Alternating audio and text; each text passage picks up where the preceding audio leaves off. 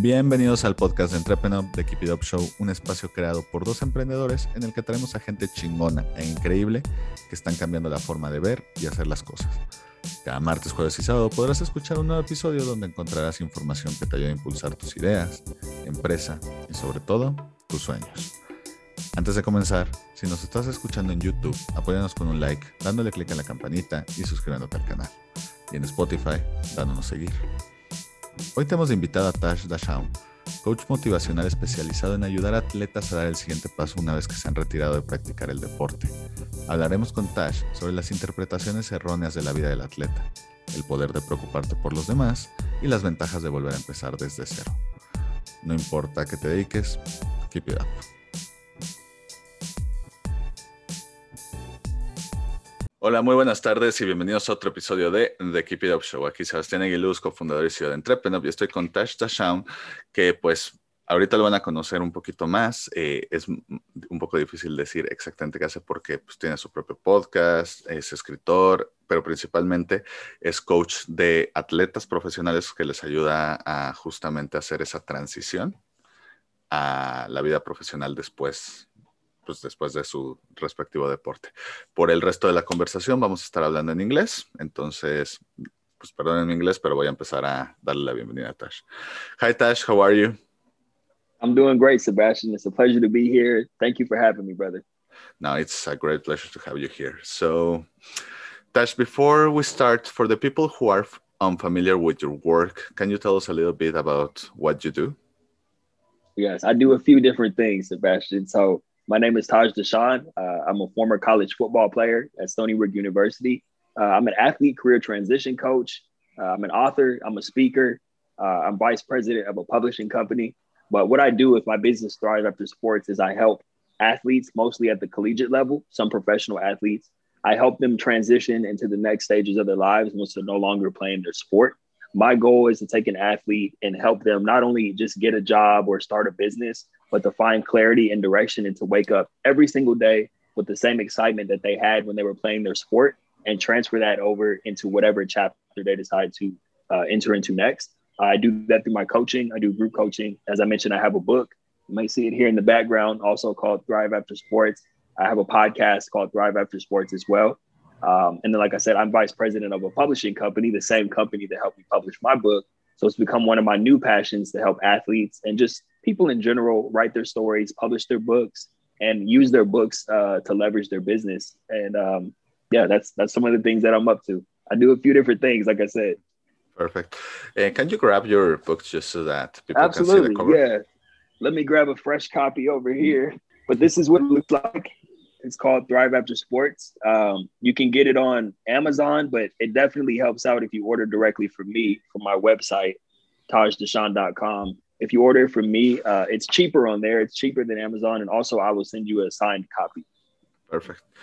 Uh, before anything else, let's continue with the book. Uh, what is the book about? Is about uh, stories about you with these athletes, or is it more of a guide to make the transition yourself when you are reading it? Yeah, great question. It's actually a little bit of both, Sebastian. It's um I always said that my book is it's like my coaching program, the things that I use in my coaching, my curriculum. It's my coaching program inside of a book.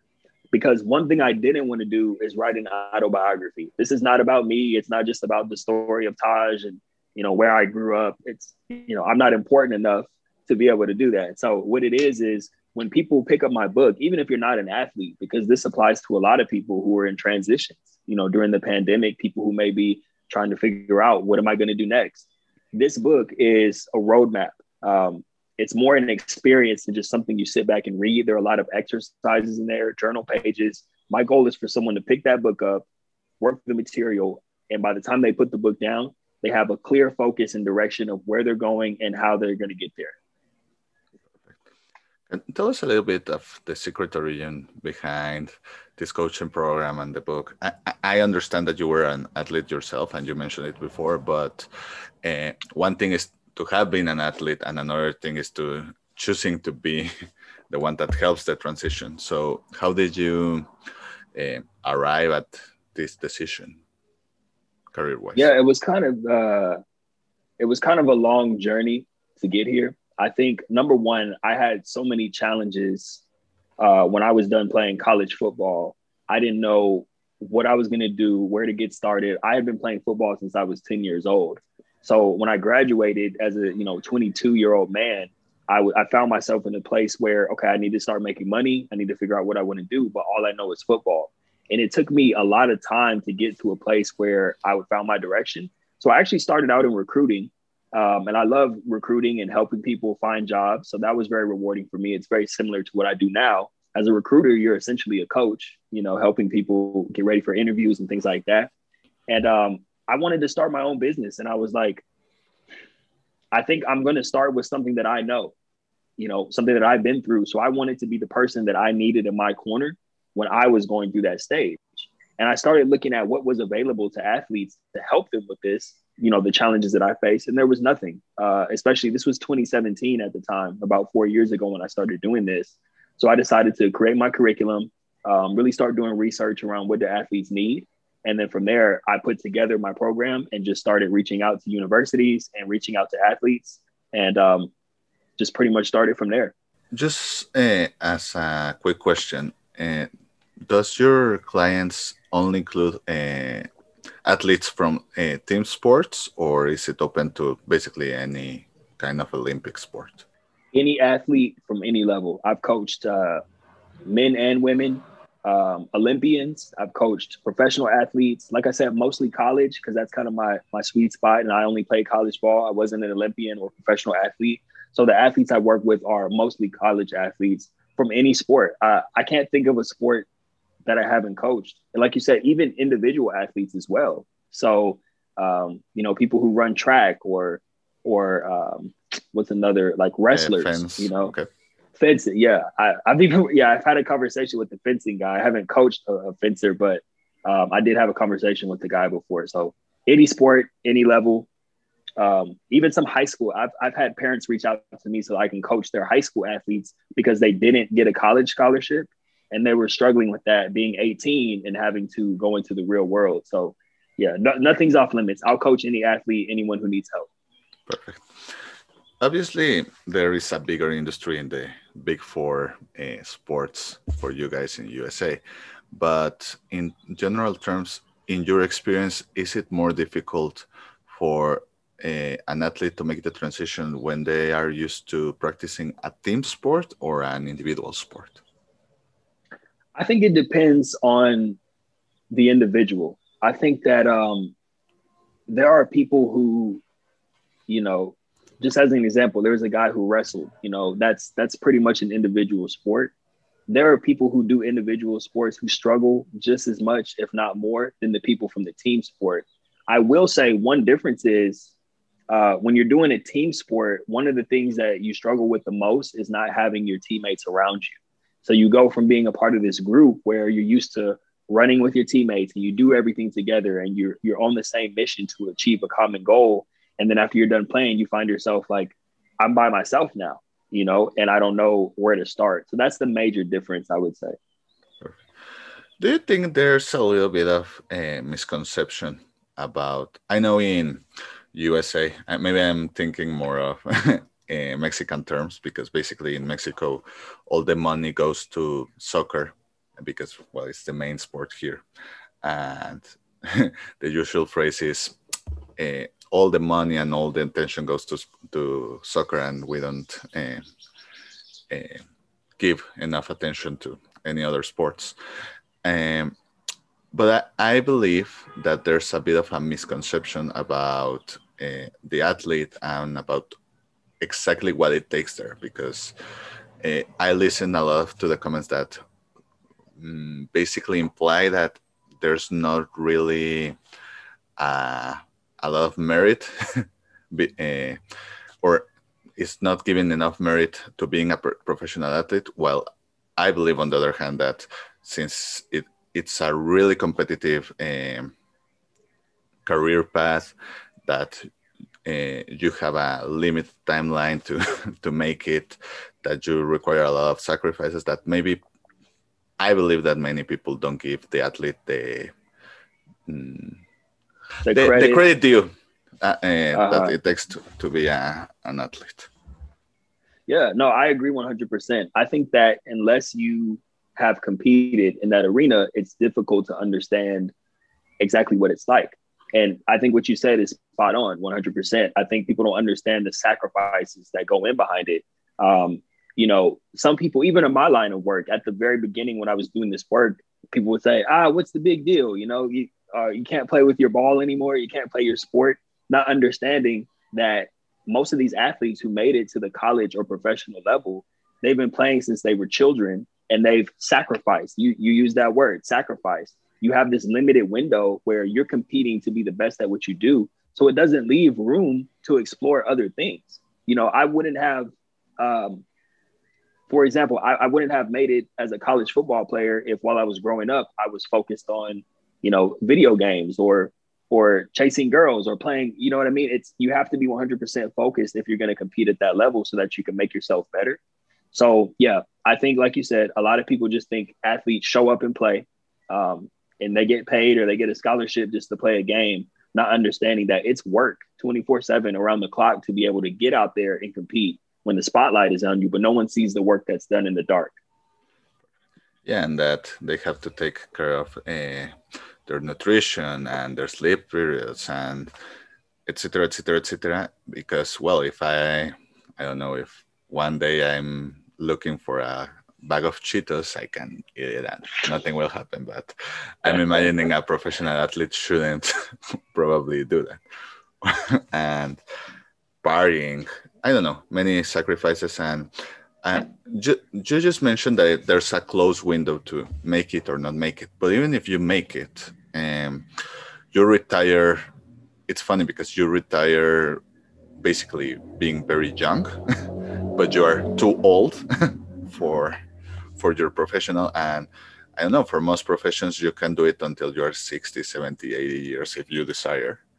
But you can be a, I don't know, a professional football player at 70 years old and well if you can it probably says more about the sport than than yourself yeah yeah that, that's an interesting point you bring up too because i think like you said um, athletics is the only sport where you retire as a young person and see that's where the challenge comes in and that's why i do the work that i do because you're basically at you know 22 23 24 25 where, where however old you are when you retire in your 20s, most likely at your 30s in the latest. But at such a young age, you're retiring and having to start a brand new life. Like you said, something that most people don't go through until they retire from working at 60 or 70. You're going through that as a young adult, and you have 60 or 70 years of life ahead of you that you have to figure out what am I going to do with this? So I think that's why conversations like these are so important. And I think that's why I felt the need to, you know, give my contribution to helping athletes figure out that next chapter of their lives. Obviously, making so much exercise eh, they, is it's good for health, but it actually takes a toll on the on the bones and things eh, for the athletes that are retiring. But at the same time, eh, how since you help them with the transitions, uh, have you noticed that there are uh, some changes in the way uh, athletes think or i don't know that they got too used to being famous and now they it's not like they stop being famous but they just they aren't as famous anymore usually the spotlight is on someone else or that they used to have uh, less privacy and that uh, hurts them. I, I, don't know if i'm explaining myself right but basically uh, what's the mental uh, sequels to being an athlete in your opinion?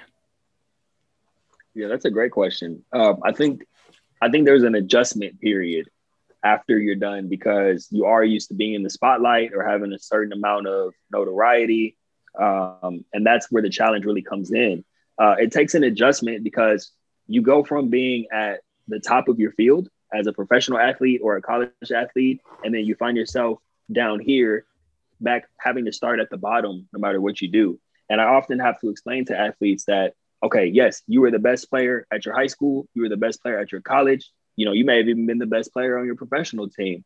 And now here you are, wherever you go next, you're starting over again.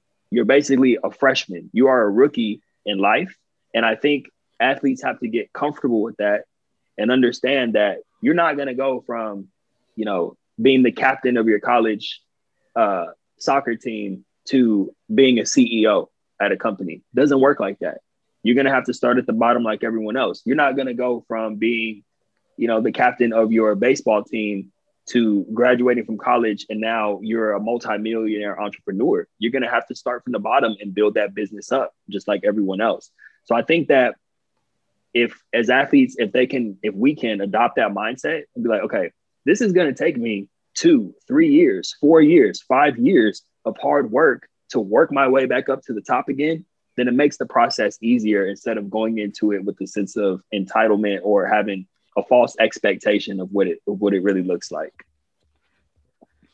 What do you think uh, that happens more? That the athletes are thinking about a career after uh, being professional athletes that's still connected to the sport, or more like, okay, I'm done. I've had enough about this sport for many years, and what are the barriers in both cases? In one to, like you said, start from a rookie in the same sport that you used to work with in another capacity, or like being a complete clean state in everything. Man, Sebastian, I just want to say, man, you're asking some great questions. Thanks. You know, I know it's funny because uh, English is your second language, and you're asking better questions than most people who interview me, and they they're from the states. So Thanks yeah, these are great questions, brother. I think that I see a lot of athletes who want to stay around the sport. Like you said, they want to they want to coach or they want to work in athletics. They want to work in an athletic department. They want to be a broadcaster or something. They just want to stay around the sport. And so I think that we have to be very careful with that because when I'm talking to someone, if they tell me, if they just finish playing football and they say, Hey, I want to be a football coach, I'm not just going to say, okay, I'm going to help you be a football coach. No, we need to take a step back and we need to look at that. So, why do you want to be a football coach? Is it because you're afraid to see what else you may be able to do? Are you afraid to start with a clean slate, like you were saying? Um, and I think some people, you know, it's beneficial for them to stay around their sport. And other people, it's more beneficial for them to explore other things outside of their sport and figure out and figure figure out what else they can be good at aside from just staying close to it. Does that answer your question? Yeah, yeah, yeah. Okay. And it actually leads me to the next one that I just came up with. Uh, why do you think uh, that many great uh, athletes just don't make it as a coach from this that same sport? Because I know there's a change of mindset. And before you answer, I know soccer isn't really big in USA, but you know Cristiano Ronaldo, right? Yes, absolutely. Perfect. A, a, couple of years ago, when he was still in Real Madrid, I remember an interview of him uh, because they were asking him, "Hey, and when you retire, do you want to be a coach?" And he was like, "Coaching eleven guys like me? No, thanks." So, uh, and he mentioned it uh, from the beginning that, and he's doing it right now that he will be making uh, that when he leaves uh, football he will completely leave it and and start making uh, business things and also like he also wants to be an actor and, and things like that. So just reminding the thing of cristiano ronaldo was like okay is is it really as simple as that? Like i just don't want to coach people like me or i, I get frustrated because i'm a great in my sport and probably the players that I have aren't just as great as I am. yeah, yeah. I think it could be a, a, mixture of both. I think, I think uh, some people don't make it in coaching because they're not supposed to be coaches, or it's just a matter of preference too, right? Like I'm someone who over over the years as I've matured, I enjoy coaching people and developing others, and you know, guiding people and helping them. So you know, when I first graduated, I could have gone back and been a football coach at my high school or coached at my college, but I didn't feel called to do that. So although I may have been good at it, I enjoy doing more what I do now, which is coaching athletes through their transition. So I think it kind of goes back to what we were talking about earlier. where um, it's it's not like you said, just like the example of Cristiano Ronaldo. It's not necessarily that athletes don't want to coach or wouldn't be good at coaching. It's just that you have to choose what's best for you. And the main thing is you don't just want to be a coach because it's comfortable. That's a bad reason to do it to be a coach. That's a bad reason to do anything.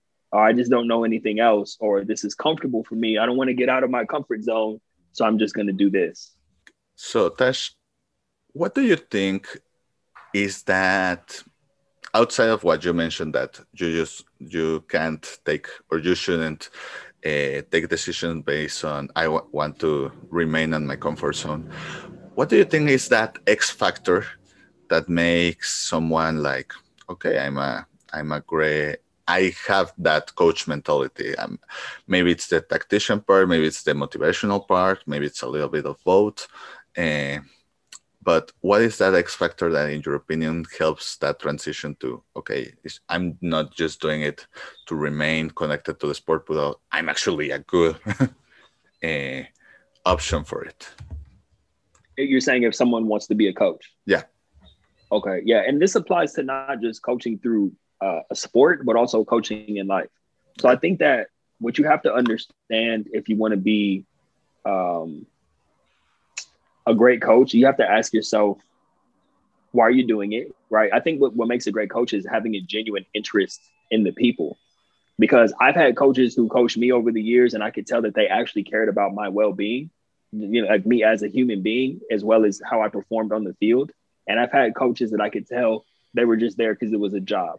And they were there because they're just trying to grow in their careers. They don't really care about the players nobody remembers those coaches. The coaches you remember are the coaches who actually cared you cared about you as a human and helped you elevate your game. So I think that's what makes a great coach. You have to understand people. You have to be great with people and you have to be able to manage different personalities. This is whether you're a coach or a manager or a, CEO, you have to understand what makes people tick and what's in it for them. Not just what's in it for you, but what's in it for them as an individual. And you have to tap into that and be able to develop that. So I don't, does that answer your question? I'm not yeah. sure if yeah, okay. Yeah. Okay. Good. Okay. Also, sorry about the about this many soccer uh, reference, but I, will be honest, that's my sport. as, as so I'm really most of the examples come from that.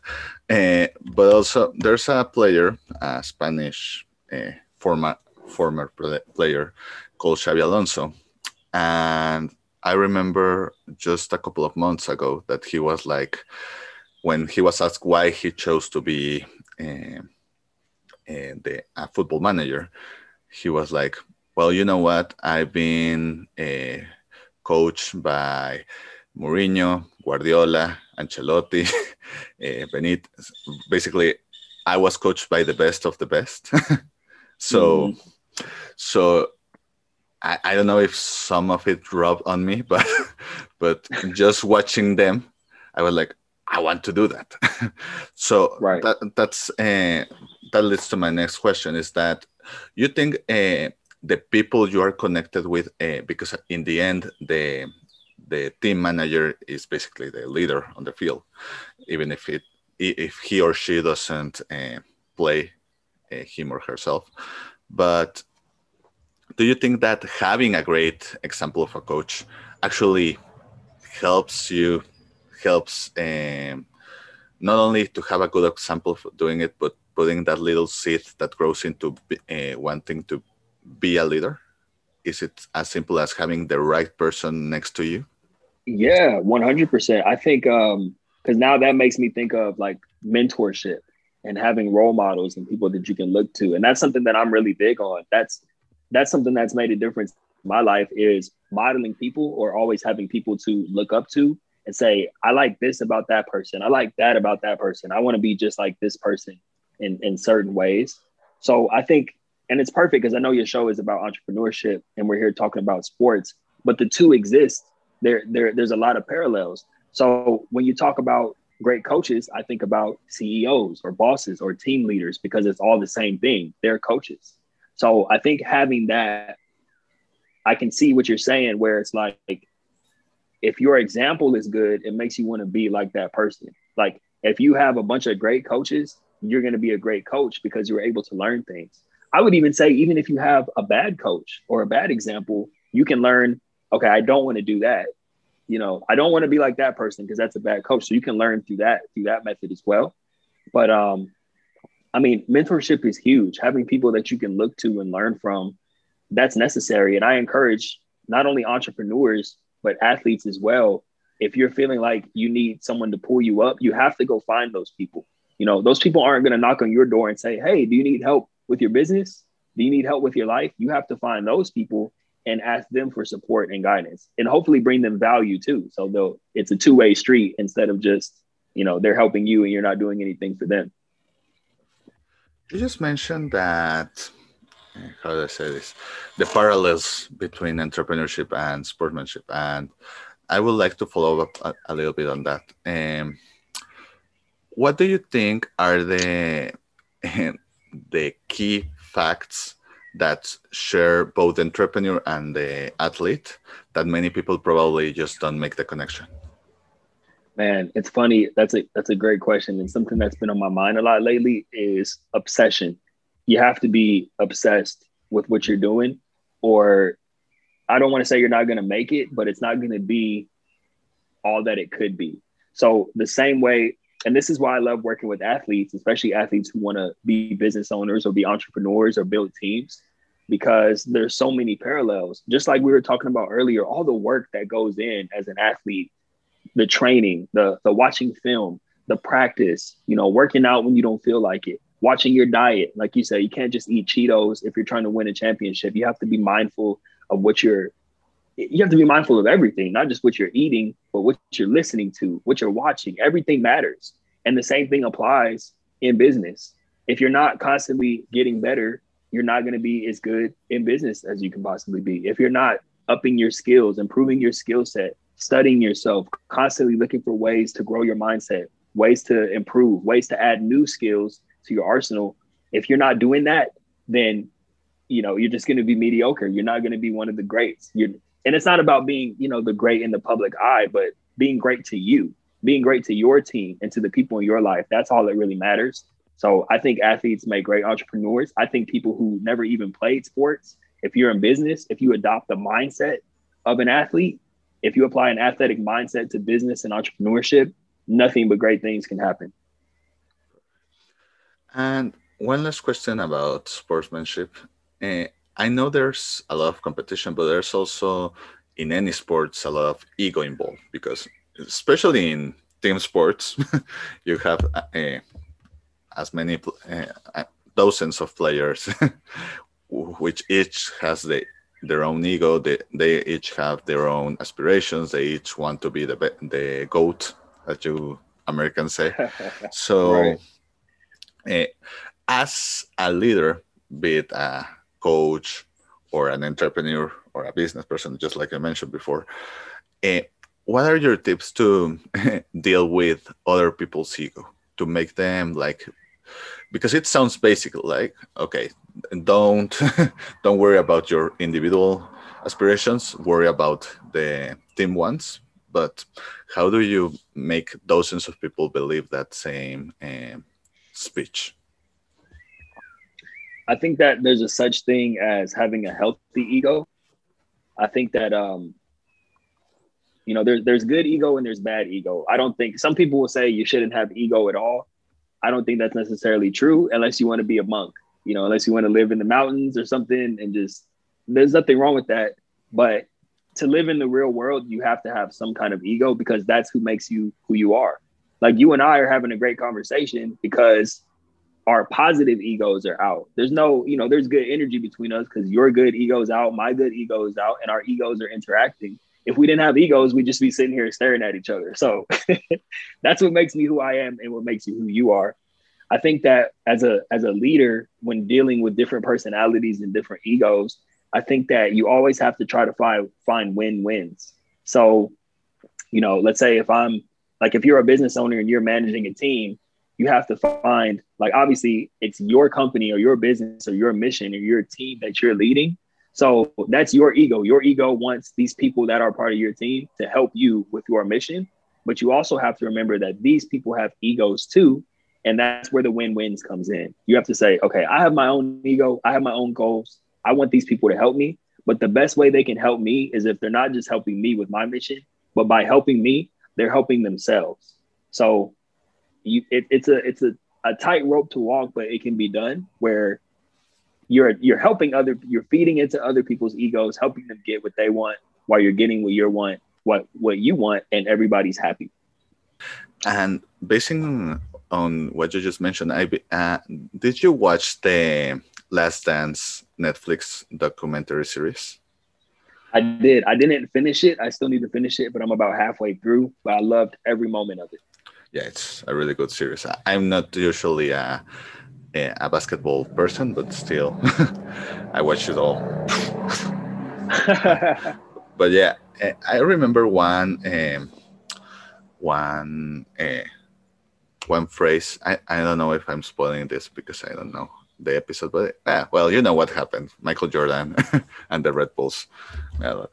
And I remember a phrase from the docu series where Jackson tells uh, the audience that he basically had to sit with Michael Jordan, the Michael Jordan, and and tell him, you know what, you're the top uh, scorer in the league, and you're great, but you are not winning championships. And, right. no one, and no one remembers the great player who didn't win championships. and basically, right. and I mentioned this because I think it comes with what you were uh, mentioning just before that, okay, you know what, it's not just uh, Michael Jordan pass the ball, but also, you know what, if you make your teammates be- better, uh, you decrease a little bit of your individual scores we we actually make a better team and we can win championships and then you'll be considered and basically by a lot of people still consider the goat of basketball. So right. Yeah. I remember that part. That was that was a very uh, pivotal moment where it became less about him being the superstar and phil jackson told michael jordan that you have to develop as an individual you have to develop as a leader and put more of the focus on passing the ball around and using the people around you to help you and developing them so that goes back to what we were saying earlier. It's not just Michael Jordan's, of course, it's still Michael Jordan's team and he goes down in history, but that wouldn't have happened if he didn't start including and developing everyone around him as well. Exactly. There's also a quick metaphor. I don't know if you've watched a series, it's called uh, The English Game. It's also on Netflix. I haven't, but I will definitely check it out. Yeah, I recommend it. It's basically the story behind the first professional soccer player in in England. It's mm. more and well, it's a drama series, and obviously it has drama. but I remember a particular scene where just at the beginning, there's no spoiler here, but basically there is the team, and the team is losing like a five zero and then that player who came from Ireland and he was in England was like, "So you guys like to take the ball the whole way yourselves?" Yeah. It was like, "No, no, no. Give me the ball." and it was like, and then he just threw it and was like, "To make the cliff." uh, move the ball for you. You don't need to take it yourself the whole time because and you right. see it as the team. It was like everyone wanted to have the ball the whole time and they didn't work as a team. And then uh, the first professional player was like okay you know what? Give me the ball and i'll just let, uh, throw it to you and the ball will uh, do the running for you and then you'll score. And i think that's a good metaphor for what we're saying that maybe and I think this particularly works for entrepreneurs. Uh, we're so used to being good at what we do that it's really uh, difficult for us to accept that maybe someone else can do it just as good as us, or, or maybe not as good as us, but do it a good enough job that I, you can use that same talent on other, uh, on other things, right? That maybe are more right. required for the company's success yeah, I think that's a great metaphor. Yeah, whether it's Michael Jordan or the the metaphor you just gave from the English game, you have to you it has to be a team effort. No one accomplishes anything great all by themselves. You know, like even even Michael Jordan, although everybody remembers Michael Jordan as the GOAT, he still always gives credit to Phil Jackson. He still gives credit to Scottie Pippen. You know, he says he I think he even said in the last dance there would be no championship without Scottie Pippen, you know, and, and the rest of the supporting cast. So that's a great metaphor you just gave. Thank you. So, Taj, to start wrapping this up, uh, in the Keep It Up show, our last question is always three do's and three don'ts for entrepreneurs. So, basically, three things they should do and three things they shouldn't do. So, what will be your three do's and three don'ts? Love that question. Uh, three do's. Uh, definitely get 100% clear on why you want to do what it is that you want to do. Uh, you have to know why you're embarking on this mission in the first place because that's the thing. Your why will keep you going when you know you feel like quitting or you're not making money or it gets too hard. Knowing why you're doing what you're doing is the first thing. So that's the first do. Um, uh, do get mentorship. Do get help. You know like we've been talking about this whole time you can't do anything on your own uh, you you have to find people who can help you and people who can run with you. So that's key. The last one I would say is um, stay consistent and, and be patient too, because I think we live in an instant gratification culture, and sometimes people, if it doesn't happen in six months, if it doesn't happen in a year, they just give it up and they say, "Ah, it's not for me. I'll just go do something else." So you have to stay consistent. You have to understand that it's going to take time and if you don't do the work, no one else is going to do it for you. So you can't expect great things to happen if you're not doing the work, if you're not doing it consistently, and if you haven't been doing the work for a long period of time. Um, three don'ts. Okay. Don't do it just for money. Don't do, don't become an entrepreneur only for money because that, especially if you're just starting out, that's not going to sustain you. Um, don't think don't think you know it all. Don't think you're too good to continue learning and always be learning. Don't think you're too, you know, too big to have anyone give you advice or help you out. Um, and then lastly, hmm, what's another don't? Um, oh, okay. Don't try to don't try to tear other people down. Just focus on building yourself up. Sometimes I think sometimes entrepreneurs get into business and they're they're trying to compete with other people or, you know, uh, ruin other people's reputation instead of just focusing on what they're doing. So don't get distracted by other people. Focus on yourself. That's that's what I would say. Lastly, if someone wanted to, uh, I don't know, get your book and learn a little bit more about uh, your coaching, maybe uh, hiring you or simply just uh, learn a little bit more about what you do, how can you they find you on social media? Yes, the best place to go is just tajdashaun.com because my website has all my social media handles. But I'm Taj Dashaun on LinkedIn. I'm Taj Dashaun on Instagram. Um, as you know, I think we connected on Clubhouse. Yeah. So make sure you connect with me on Clubhouse. I'm Taj Dashaun on there as well. The book, Thrive After Sports, you can get that on Amazon. Just type in Thrive After Sports or go directly to my website and click book. And that's where I can send you a personal signed copy if you order from there. Uh, lastly, my podcast, Thrive After Sports, same name as the book, is available on all podcast platforms. So, yeah, make sure you check that out as well. Perfect. So, Taj, I want to thank you a lot of your time. Uh, and well, hope you had such a great time as we did. And as we say on this program, keep it up. Thank you, Sebastian. It's been a pleasure, brother. I appreciate your time as well. I really enjoyed this conversation.